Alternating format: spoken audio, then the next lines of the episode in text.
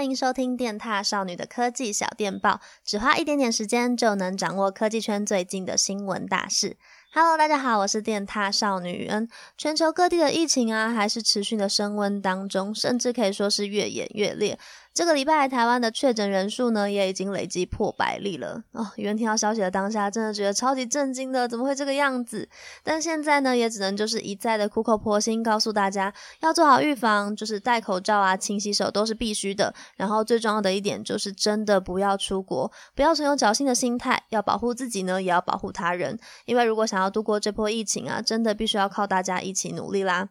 好啦，开头讲了这么多，今天的圆一样准备了三则科技新闻要来分享给大家喽。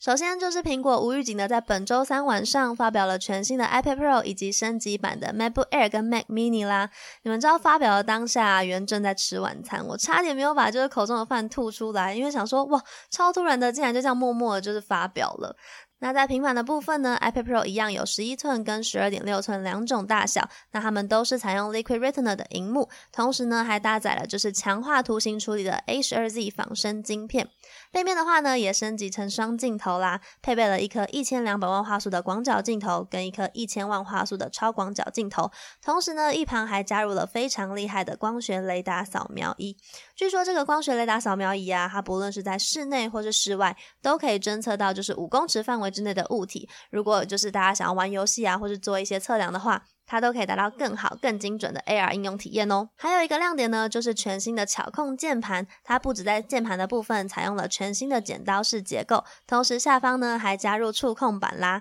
这个触控板呢可以让用户更加直觉的直接用游标或是进行手势操作。除此之外呢，这个键盘它还采用了悬浮式的支架设计，可以让用户更加随意的调整到想要的角度，在整体的使用体验上面呢更加灵活了。相信未来呢，真的会有越来越多人开始使用平板办公，因为整个实用性啊，还有效能也是非常的强大。相信之后呢，应该真的会有越来越多人开始使用平板办公，因为整个效能呢，还有实用性，其实都已经媲美笔电的等级啦。那 iPad Pro 呢？它两种尺寸的售价分别为新台币两万五千九百元跟三万两千九百元，有银色跟太空灰两种颜色可以选，近期应该就会开卖了。而巧控键盘的话呢，它是必须要额外加购的，一样有两种尺寸，售价呢分别是新台币九千四百九十元跟新台币一万零九百九十元。不过呢，它可能要等到五月份的时候才会正式上市哦。再来主机 Mac Mini 的话呢，它其实在整体的外形啊跟大致的规格都没有太大的变化，主要是储存空间呢变成两倍，然后售价便宜了一千块，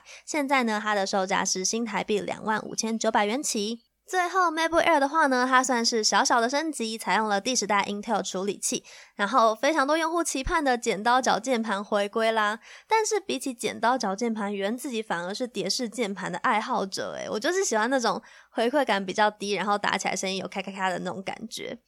那在储存空间的部分呢，这次也提升到两百五十六 GB 起跳，但它的售价，相比前一代 MacBook Air 却更加便宜了，现在只要新台币三万一千九百元就可以买到。诶，其实这个售价这样 CP 值算起来非常的高诶，所以大家不要再犹豫了，如果想买的话，现在就买下来吧。第二则新闻呢，是关于 Google 翻译，就是 Google Translate，它本周正式推出了即时转录功能啦。这个功能呢，可以把你录好的会议记录啊、演讲或是课程等等的内容即时的翻译出来。现在大家只要开启 Google Translate，然后点选 Transcribe 的按钮，就可以直接翻译喽。不过它现在这个功能呢，还有三大限制。首先就是它只会先在 Android 系统上面推出，iOS 系统的话呢，他们目前还在开发当中。再来第二点呢，就是它目前只有支援八种语言，包括英文、法文、德文、印度文、葡萄牙文、俄文、西班牙文跟泰文。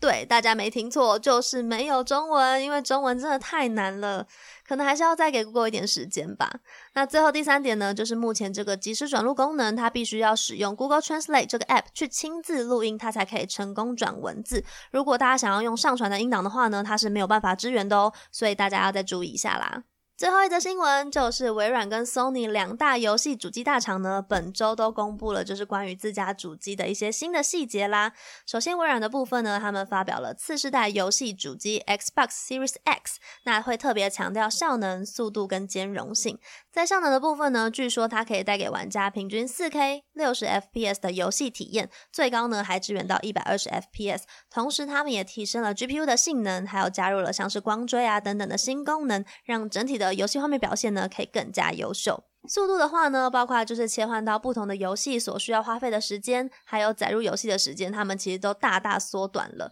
像是微软官方呢，其实就有释出了一段一分三十二秒的影片，那可以看到就是呃新的 Xbox Series X 呢，它只要二十四秒就可以直接进入到游戏画面，但是之前的 Xbox One X 呢，它则必须要花费一分零四秒才可以开始游戏。我觉得这个时间差对玩家来说应该是蛮有感的提升吧。最后在兼容性这块呢，微软是表示 Xbox Series X 呢，他们会一口气支援四个世代，一共上千款的游戏内容，所以玩家们呢可以好好期待一下啦。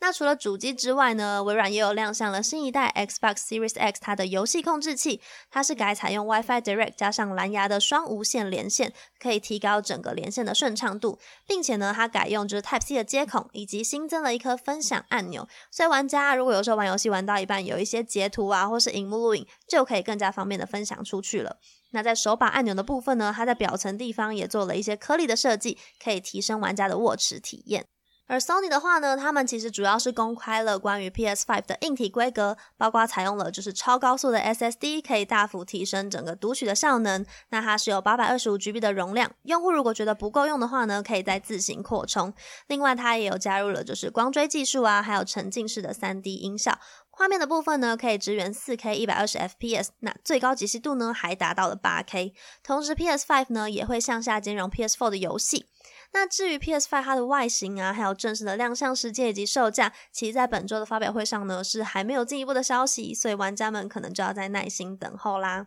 好的，以上呢就是本周的科技小电报。那我们每个礼拜五的早上呢，都会在 Podcast 这边跟大家见面。如果喜欢的话，记得要帮我们按个赞，还要继续支持我们哦。那下次见啦，大家拜拜。